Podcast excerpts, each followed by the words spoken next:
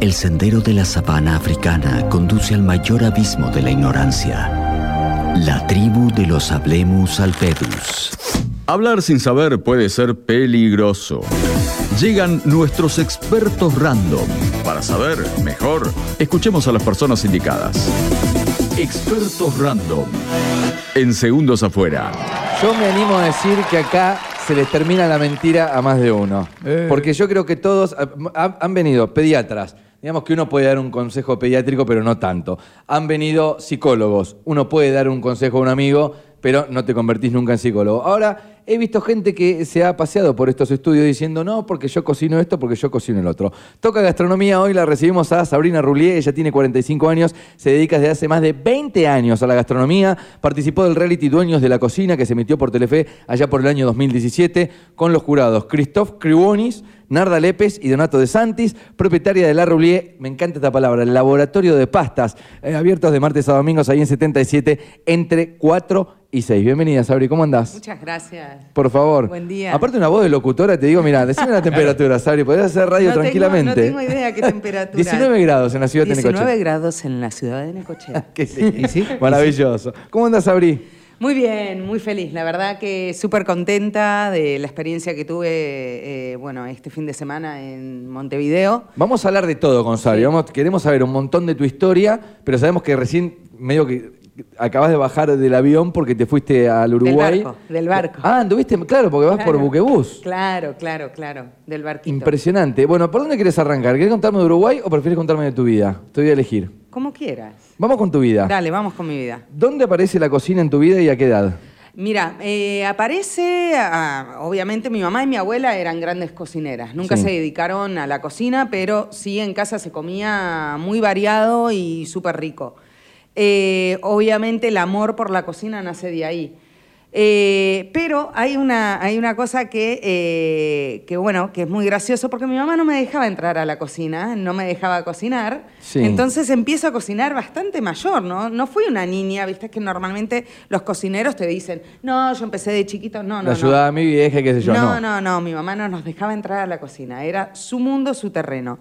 A partir de que me empiezo a hacer mayor... ¿Eso sucedía acá en Neco o, o no, sos- en Buenos Aires. Buenos yo Aires? soy eh, de Buenos Aires. Ok. Mi mamá es necochense. ¿De qué barrio? ¿Dónde Eh, estabas ahí? Yo en Ranela. Bien. En Verazategui es. Ok. Eh, bueno, resulta que eh, cuando me voy a vivir sola ahí empiezo a experimentar con la cocina. Siempre me gustó bastante, pero eh, como te digo, ¿no? no tenía oportunidad aparte porque todo el mundo me decía, cuando yo decía que quería ser cocinera, ay no, eso es un mundo de hombres, es muy difícil. Y bueno, y empecé con psicología, intenté estudiar instrumentación quirúrgica, nada que ver con lo que hago ahora. Te detengo ahí porque ella dice, me fui a vivir sola y empecé a cocinar y las cosas me salían bien. O sea, hay mucha gente escuchando del otro lado, como yo, que podría No, ser me oyente salían de esta mal, me radio. salían ¿Te mal. salían mal? Me salían mal. Como a todos. Como Porque, a todos. digamos, si habré quemado comida, eh, Adrián, cuando estábamos estudiando, si Sí, habremos por quemado comida. Uf, yo mira, me acuerdo de la primera vez que cociné, le hice a mi hermano, mi mamá se vino a Necochea de vacaciones, Sí. Gastón y yo tendríamos 17 y 18 años, nos llevamos un año con mi hermano. Y le cociné un patty con un arroz que el arroz le metías el tenedor y lo levantabas en bloque, era un asco. Y el pobrecito me decía, está rico, está rico. Pobre ¿Qué te va a decir? Quería comer. Sí, quería comer, pero bueno, empecé mal, o sea, no- obviamente no sabía cocinar, pero sí me, me atraía muchísimo. A raíz de que me voy del país, empiezo a trabajar en restaurantes y ahí es donde dije, bueno, nada, eh, vamos a, a por esto porque es Bien. lo mío y es al final lo único que, que me hace feliz. Y bueno, me fui a España a estudiar. Eh, en España estudié en Galicia, en una escuela muy buena de gastronomía. Sí. Y O sea, ¿El viaje era un poco escaparse de la Argentina en aquel momento, ir a laburar Yo- afuera o qué? No, ¿Cuál fue yo me fui primero a Estados Unidos. Ok. De Estados Unidos estudié, eh, o sea, en Estados Unidos no estudié, trabajé en gastronomía, de ahí me voy a Brasil, Sí. estuve un año más en Brasil y de ahí me voy a España a estudiar, a que se ponga seria la cosa. Podría ser una serie de tele tranquilamente, un- más una especie de trotamundos. Total, total, total. Y en España terminas estudiando, o sea, aplicando, tratando de cultivarte lo que vos querías, de tu Sí, pasión. Sí, sí, sí. Ahí sí. estudias, te recibís y ya laburabas allá. Y ya empiezo, bueno, a trabajar seriamente en lo que es gastronomía y ponerme eh, el objetivo de llegar a, a algo bueno y a algo alto, ¿no? En la gastronomía. Eh, la verdad que me fue muy bien, me fue muy bien en España. Eh, por circunstancias de la vida tuve que volver acá a Necochea hace siete años. Y bueno, y al final eh, pensaba venir por unos meses y me terminé quedando y aquí estamos. ¿Por qué caes en Neco? Ah, tu mamá era de Neco. Mi mamá era de Neco, mi mamá se enferma, Sí. me entero de que se estaba muriendo, una situación muy trágica. Sí. Y me vengo para acá para estar el último tiempo con mi mamá, fallece mi mamá y me queda mi abuela de 93 años. Y ahí digo, ajá, ¿y qué hacemos con la abuela? Hay que Entonces, cargo. digo, bueno, nada, me terminé quedando por la abuela, entre medias salió el programa de televisión y bueno... ¿Y eh, que con la ciudad cómo te llevas? ¿Te gustaba Neco para vivir? a Neco me encanta. Eh, es algo que yo tenía como obsesión venir a vivir a Necochea. En el, después de la pandemia, que empiezo con la Rulié en, eh, en Villa Urquiza, yo vivía en Capital, Sí. eh, me, me saturo de Capital y digo, bueno, o me voy a Necochea o me vuelvo a España. Ok. Tenía las dos opciones. Como tengo la nacionalidad española, dije, bueno, podía volver cuando quisiera. Pero quería sacarme la espina de vivir en Necochea. Y me vine para acá y puse el negocio acá. Así que digo, bueno, si no me va bien en Necochea, me vuelvo a España. Total, claro, no o sea, nada. de medio que no tenías una base, o sea, las opciones está bueno. Sí. Eh, es una, una forma de vida también, eh, medio Totalmente. vivirla así.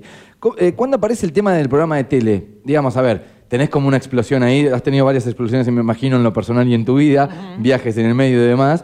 eh, pero para el que no te conoce, quizás personalmente, dice, bueno, ah, es la chica que estuvo en el programa de tele. Sí. 2017, ¿cómo aparece la opción y, y por qué decidís ir al programa de tele Mira, Dueños de la Cocina? En realidad esto surge a partir del 2016, eh, cuando fallece mi mamá, yo voy a Capital a ver a, a una tía y justo estábamos viendo la tele Sí. y aparece Dueños de la Cocina.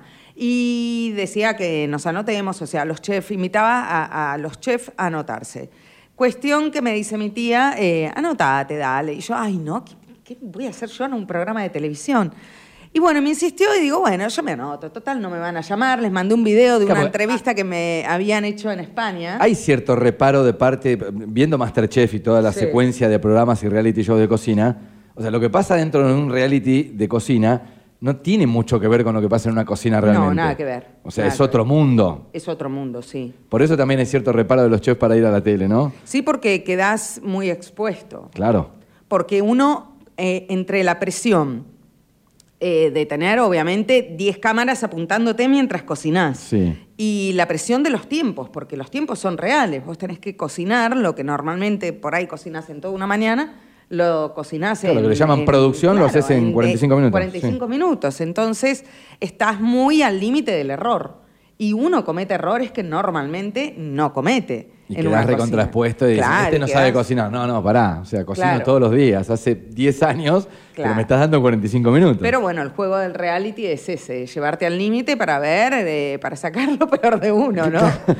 Claro, porque en todos los sentidos. Tienen que ver tu personalidad también. Exacto. Le comentaba a Sabri, está Sabrina Rulier con nosotros, charlando un poco con esta experta random de la cocina, que hoy me encontré con un video suyo charlando con Narda Lépez, en la que Narda te hace vender un plato y vos pusiste una cara que es tremenda. Claro, Sí. existe un poco eso. ¿Cómo la pasaste ahí? ¿Fue buena la experiencia que hoy, con un tiempo recorrido ya, qué onda? ¿Qué, qué análisis puedes hacer? A ver, eh, ¿que vol- volvería a ser un reality? No. Ok. O sea, te Eh, llamo para un Masterchef hoy. No. No vas. No, no, no, no. No, no, no creo que volvería a hacer televisión, la verdad. Bien. Yo a partir de ahí, bueno, eh, hice Dueños de la Cocina, después estuve con los hermanos Canija y después estuve con Mariana Fabiani en el, en el 13. Y eh, cuando estaba con Mariana Fabiani, en un momento dije, no quiero hacer más tele y, y fue cuando me salí de la tele. Ok. Eh, sí, si volviera al, al mismo lugar, evidentemente lo haría porque esto me abrió muchísimas puertas. Eh, puertas que si no hubiese hecho ese programa, por ahí no se me hubieran abierto. Claro. Entonces, está muy bueno por esa parte. Sí, la presión no es, no es una tontería. Bueno, me tomo el buquebús y digo, bueno, oportunidades como la puede ser la de piso 40, la que, de la que venís ahora desde el Uruguay, tiene que ver un poco con haber salido en la tele, ¿no? Sí, tiene que ver con haber salido en Más la allá de tu tele. expertise a la hora de cocinar, Sí, pero digo, eh, la cara reconocida y decir, bueno, la quiero a Sabri en mi resto, Sí. eh, tiene que ver un poco con la tele, ¿no? Sí, evidentemente que sí. sí. Bueno, ¿y ¿cómo llega eso? Piso 40, contanos un poco qué es, cómo te llega la, la posibilidad y, y cómo es que organizaste todo. Mira, Piso 40 es un restaurante que es en realidad un club privado para eh, la gente con más dinero de Uruguay. Ok. De Uruguay y de Argentina y de Brasil, de gente de, en realidad de Sudamérica, que son partes de un club, de un World Trade Center que Sí. queda en Montevideo. Es una torre financiera en donde tienen un restaurante arriba, la gente de muchísimo dinero, muchísimo. Cuando hablo de muchísimo es la cara que pone Sari. muchísimo. Aclarémoslo Eh, bien. Sí, eh, que quieren ir a un restaurante y estar tranquilos. Ok. Y no exponerse. Muy exclusivo. Exageradamente exclusivo. Ok. Eh, resulta que este restaurante hoy por hoy está organizando cenas, ciclos de cenas en donde lleva chefs reconocidos y eh, me invitaron a mí. y bueno, y, y en- y esto sale, surge porque eh, cuando fui a Caminos y Sabores Sí. a dar la masterclass, eh, cuando bajo de, de dar la masterclass, me para un chef, que es el chef del Four Seasons, y Lucho, se llama Luciano, bueno, me felicita y nos pasamos el contacto. Cuestión que pasan unas dos semanas y me comenta que está organizando, él es el embajador de Piso 40 en Argentina. Y eh, me cuenta que está organizando un ciclo de cenas Sí. y sí, me gustaría participar y bueno, me comenta cómo es y obviamente... Te tengo ahí, te repregunto. ¿Te tiene que gustar, además de la cocina, las relaciones públicas, charlar con la gente? O sea, vos venías de Caminos y Sabores, que es un lugar donde te exponés también delante Sí. de la gente. Tiene que tener un poco ese condimento, ¿no? Porque yo entiendo que debe haber un montón de cocineros a los que no les conocemos la cara y, y son exquisitos cocineros, Sí. pero que te tiene que gustar un poco, ¿no? El tema de- del roce con la gente, de poder exponerte. Mira, hoy por hoy el cocinero no es el cocinero de antes. Que ¿Sabes con qué lo comparo? Con un jugador de fútbol. Digo, el jugador de fútbol sale de la cancha y tiene que saber hablar. Sí. Y dar una devolución y analizar el partido, digamos. No va a ser un periodista deportivo, pero tiene que poder hablar con la prensa. Sí, es súper importante. Y, y un cocinero también hoy le pasa lo También mismo, ¿no? porque en realidad vos te vendés. Y hoy por hoy nosotros, eh, los chefs, hace ya un- una década, ¿no? Es como que estamos medio de moda, somos como los, los eh, modelos de la cocina, Sí. Entonces, si no te vendés demasiado bien, eh, te cuesta más llegar. Hoy por hoy todo es a través de redes sociales y de, bueno, este tipo de cosas en donde, más allá de cocinar, tenés que saber vender tu producto bien. Ok, y ahí aparece entonces, después de Camino de Sabores, el chef del Four Seasons te Sí. dice, bueno, mira, está esta chance. Y aparece el Uruguay en el mapa. ¿Cómo es eso? Y bueno, empiezo a investigar y digo, opa, Te diste cuenta que era grosso. era muy grosso. ¿Cómo se elige el menú? ¿Cómo se elige el menú para cocinarle a un millonario y decir, en esta no tengo que fallar, en esto lo sorprendo, en esto pongo... Vos sabés que en eso, eso justamente no, no, o sea, no quiero quedar como, como soberbia, ni mucho menos, pero es algo que fue lo, lo que menos me, me preocupaba. O sea, eh, cuando vos jugás en tu terreno, en tu cancha, y lo mío es la comida italiana, y era como que estaba bastante tranquila dentro de todo. Eh, Siempre están los nervios de que todo salga bien, de que guste, pero bueno, iba con algo que yo hago habitualmente. Entonces, no es que me invitamos a Sabrina Roulier a que haga comida asiática. Y ahí me hubieran Claro, matado. ese sería otro desafío. Sí, no, ya Claro. ahí creo que hubiera dicho que no. Pero digo, si, eh, supongamos que te digo, Sabri, mira, eh, vienen un grupo de amigos y te contrato para que me cocines. Sí. Digamos, ¿podría haber sido lo que preparaste para Piso 40 algo que vos cocines, eh, cocinas habitualmente? Sí, sí, sí, sí, sí. sí. ¿Qué, qué Para preparaste? eventos, ¿no? O Para sea, eventos, claro, sí. pero ¿Qué preparaste? Mira, de primero, o sea, de... eh, de Te- te obli- digo, ¿tenías ciertos parámetros? ¿Había un menú de pasos o algo así? Sí, no? era un menú de seis pasos. Ok. Eh, ¿Cómo me gusta eso? Cuando te traen un pedacito así que probás y, y haces una pausa y charlas un poco y comes Sí, lo otro. Y aparte cada cosa va con su vino, Claro. entonces está muy bueno. Eh, el aperitivo era una brusqueta, que es como una tostadita con una focacha muy, muy finita. Sí. Eh, tostadita que iba con una ricota de eneldo. Eh, habíamos puesto unos chips eh, de berenjena, uvas, una gremolata, que es como una salsa a base de limón, perejil, aceite de oliva. Sí. Eso fue la recepción. Después teníamos dos entradas, que la primera entrada era un carpacho de zucchini con queso gorgonzola, avellanas, tenía una jalea de naranja, eh, unas hojitas de menta, Eh, después la, la otra entrada era un arancini, que es una croqueta de arroz. Sí. Eh, también era una croqueta del- eh, con limón. y iba sobre una cama de un puré de arvejas con menta. Y por arriba un quenel, que es como una cucharadita de, de un, del ma- mantecá ba- bacalá, se llama, que es un paté de bacalao. Ok, te digo, es un crimen, le, le voy a decir a la producción, no me organicen este tipo de entrevistas a las 12 y 10 del mediodía, me Hay estoy hambre. muriendo. Hay me hambre. estoy muriendo mientras va describiendo los platos. Seguimos. Bueno, dale. y la- los dos platos principales era una milhoja de papas Sí. con una peperonata que, eh, que es como una salsa de morrones, con también tenía morrones, carne de morrón, o sea, el morrón quemadito, peladito, tenía la carne de morrón sobre eh, la milhoja de papas. Eh, y tenía también eh, calamares. Ok. Eh, y después el segundo principal eran unos papardeles, que son unos como unos fideos de un tamaño de 2 centímetros de ancho, unas cintas, Sí. con un ragú de cordero. Uy, qué rico. Y eh. eh, de postre, eh, baba napolitano, que es un postre típico que yo tengo en la roulier, obviamente. Ok. Quería poner algo. bien Está bueno, o sea, mira, sepan, lo que cocinó en piso 40 lo pueden conseguir en, En la sí, sí, sí, ¿Cómo sí. se llama el postre? Baba napolitano.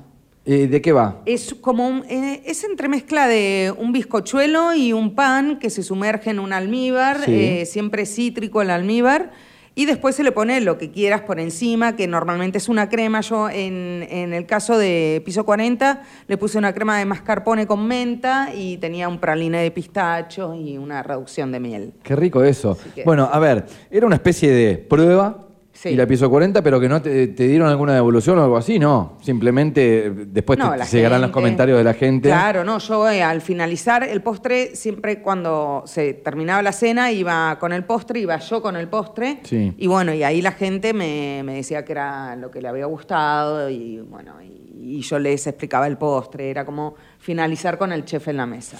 Te pregunto qué, qué esperás después de piso 40 y, y te pregunto también, eh, siendo chef, no sé, yo le puedo preguntar a un actor, por ejemplo, cuál es el objetivo que tiene, no sé, hacer un corto o hacer un film o hacer eh, una película o trabajar con tal director. Eh, ¿El sueño de un chef cuál es? Si yo te lo pregunto hoy. Es que el sueño mío, te puedo decir, Sí, porque claro. cada chef tiene, cada persona, viste, es un mundo, entonces yo no puedo representar a todos los chefs de Argentina. Mi sueño, evidentemente, es llevar a la Rulier a lo más alto. Y eh, la Rulier quiere decir Necochea, porque Claro, esto sí. empezó acá. Así que eh, mi idea es esa, que la Rulier se pueda expandir, pueda salir de Necochea y llevarla a la costa. Ok. Eh, eso me encantaría. que O sea, tener algún tipo de franquicia. No franquicia, me gustaría, no me gustaría franquiciar, me gustaría tener sucursales, No franquiciado. Que vos puedas eh, manejar Sí. todo, está bien. En manos de otros es complicado. Sí. Eh, de- a ver, para aquella persona que, que está interesada en la entrevista, que está escuchando, que no se pudo bajar del auto, que está en, en- en el comercio y todavía no lo cerró, o dejaron de atender un ratito porque te estaban escuchando atentamente. Eh, a la hora de, de cocinar, primero, por supuesto, les vamos a recomendar que pasen por la Roulier, como hacemos nosotros a buscar la pasta, pero digo, ¿qué, mm, ¿qué tiene que ponerle la gente, más allá de los ingredientes y demás, a la hora de cocinar? Amor, amor. ¿Es verdad Eh, eso? Sí, sí, sí, sí, es fundamental. Amor o enojo, lo que sea, pero sentimiento, siempre. Ok. Siempre un No sentimiento. cocinar por cocinar. No, no porque no te salen bien las cosas. O sea, es como comer nada. O sea, cuando vos... Yo cocino muy bien estando o muy contenta Sí. o muy enojada. Ok. Cuando estoy así como en modo neutra, es como que, nada, necesito tener los sentimientos a flor de piel. Igualmente, o, o sea, no es que viva como una loca, ¿no? Pero sí cuando hago algo tengo que tener muchas ganas de hacerlo. El automático no funciona. No, no funciona. En la cocina no funciona, definitivamente. Eh, vamos Creo que nada. No, no, no. Es pa- casi pasional. Sí. O sea, pasional, no casi. Eh, yo sé, Adrián, que es el momento tuyo, es tu pregunta. Sí. Si querés preguntarle a Sabrina cuándo podremos probar algo de la Roulier, eh, yo creo que es el momento. Sí, sí, yo la vi entrar con manos vacías, digo, bueno, no era el momento Perdón, porque no, perdón, ¿viste? perdón. es como que la invitamos así de Recién una acabo de llegar. no va a llegar desde Uruguay, ¿viste? Digo, pero Ahí con el babá napolitano, tranquilamente, que no es necesario Pod- ni ponerle. Podríamos estar bien, ¿no? Con un babá. Claro. digamos. Sí. No hay prometo, que- prometo traerlo. en No hay que poner el agua hirviendo, eso es lo que No, tiene de no, bueno, no, ¿viste? Entonces es Claro, muy positivo. Eh, me da miedo hacerle probar lo que trajo nuestra productora, eh, porque tengo Yo miedo ten- que después nos acuse, ¿no? No, y no, no, no. pueda, tenga un problema esta noche. y no- digamos, es una Claro. chef. El chef tiene que probar todo, ¿no? Todo. La persona que cocina y no prueba, está mal. No, está re mal. Yo Vos conozco tenés gente que digo, ¿cómo está el tuco? No lo probé. ¿Cómo que no probás No, hay el que tuco probar que estás todo. haciendo? ¿Lo tengo que probar yo una vez que esté servido? No. No. Eh, Antonella Anzorena, nuestra productora, la chica que ves allí detrás del es vidrio, muy voluntariosa, ¿eh? fue muy osada y en el día en que justo teníamos un experto random de la cocina, se le ocurre cocinar unas galletitas veganas. A ver, contémosle también que ella estuvo en Iguazú, Ajá. se trajo naranjas Ajá. del norte Claro, trajo argentino. naranjas. Y como que, claro, cuando te traes 8 kilos no sabes qué hacer, ya Claro. mermelada, ya llega un momento que no tenés ni idea qué Y hacer. dice, bueno, se la llevo a las ratitas de laboratorio que están en la radio, con las naranjas hizo estas galletitas. Nosotros te podemos pedir que vos las pruebes y nos des una especie de devolución. Claro, nosotros ya le hicimos una devolución, nos insultó detrás del vidrio. Ahora no va a ser lo mismo como vos porque tiene No, otro pero respeto. puede ser un pero- buen consejo. Anto, ¿vos te, te sometés a esta prueba? Porque te puede tirar un tip que te puede ayudar de acá a la eternidad, ¿entendés? Claro. eh, Bueno. Tranquilamente. Mucha suerte, permiso, eh. eh. Sí, nosotros adelante. comimos hoy temprano y estamos muy bien. O sea, todavía. Tan no- raras. No, a ver, ningún efecto. ¿Querés nada. eh, repasar la receta, Anto, para ver si ella le puede agregar algo? A ver. A ver, la, Ahí me la escuchan, tenemos. estamos. Ahí, ahí Bien. estamos, dale. Hay que recordar que son veganas. Solamente Ajá. tiene harina lodante, a- un poquito de harina de almendras que tenía, una cucharita chiquita de aceite, Sí, jugo de naranja sí. y az- azúcar, nada Ok. más.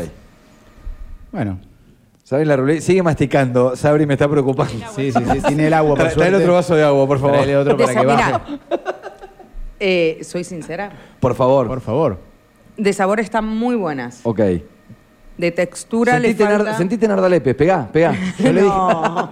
A ver, yo. De textura- Le faltan como 5 de cocción, dije yo. No, no, no, no, no. Creo que está mm, de cocción está bien. Eh, sí le falta un tenor graso más elevado para que sea más arenosa la galletita. Ahí tenés. Eh, tenés que buscar más, no sé si eh, como producto vegano, la verdad yo no, no cocino, no hago cocina vegana, no tengo mucha idea, pero sí algo que se asemeje a la manteca. Ah, mira. Más allá del aceite, o un aceite de coco que es más, eh, como más intenso, más espeso, ¿no? Bien. Para que le dé un, toque más arenoso a la, a la galleta. La Me manteca vegana. Pero de sabor está perfecto, de azúcar está perfecto. Del 1 al 10 Roulier, ¿cuánto le ponemos? Un 7. Un 7, Vamos. 7 Roulier. Un aplauso Bien. para nuestra. Aprobó. Es productora, digamos. Como cocinera es muy buena productora. Ah, nosotros es un triunfo. ¿eh? Sabri, queremos agradecerte que te hayas venido. eh, teníamos ganas de, de charlar con vos, de, de compartir tu experiencia. Gracias a ustedes. De felicitarte, también de agradecerte que apuestes a Neco. Nos parece, a ver, somos una radio de esta ciudad, nos gusta, nos encanta que a esta ciudad le vaya bien, que a las personas que eligen esta ciudad les vaya bien, así que me parece que es tu caso y tenemos ganas de contárselo a la gente. Muchísimas gracias por invitarme y bueno, nada. Eh, yo siempre repito lo mismo, yo no soy necochense, me autopercibo necochense, Sí. eh, me encanta Necochea, amo Necochea y elegí este lugar para vivir y para poder llevar a cabo mis sueños. Así que es un placer estar acá y que me vaya bien y que la gente reconozca y poder representar a Necochea es fabuloso. Y, a- y- y salir del país y cruzar el charco y decir soy necochense eh, me enorgullece, la verdad. Me encanta, gracias por eso. ¿eh? No, gracias a ustedes. Un nuevo experto random ha pasado por el aire de K2.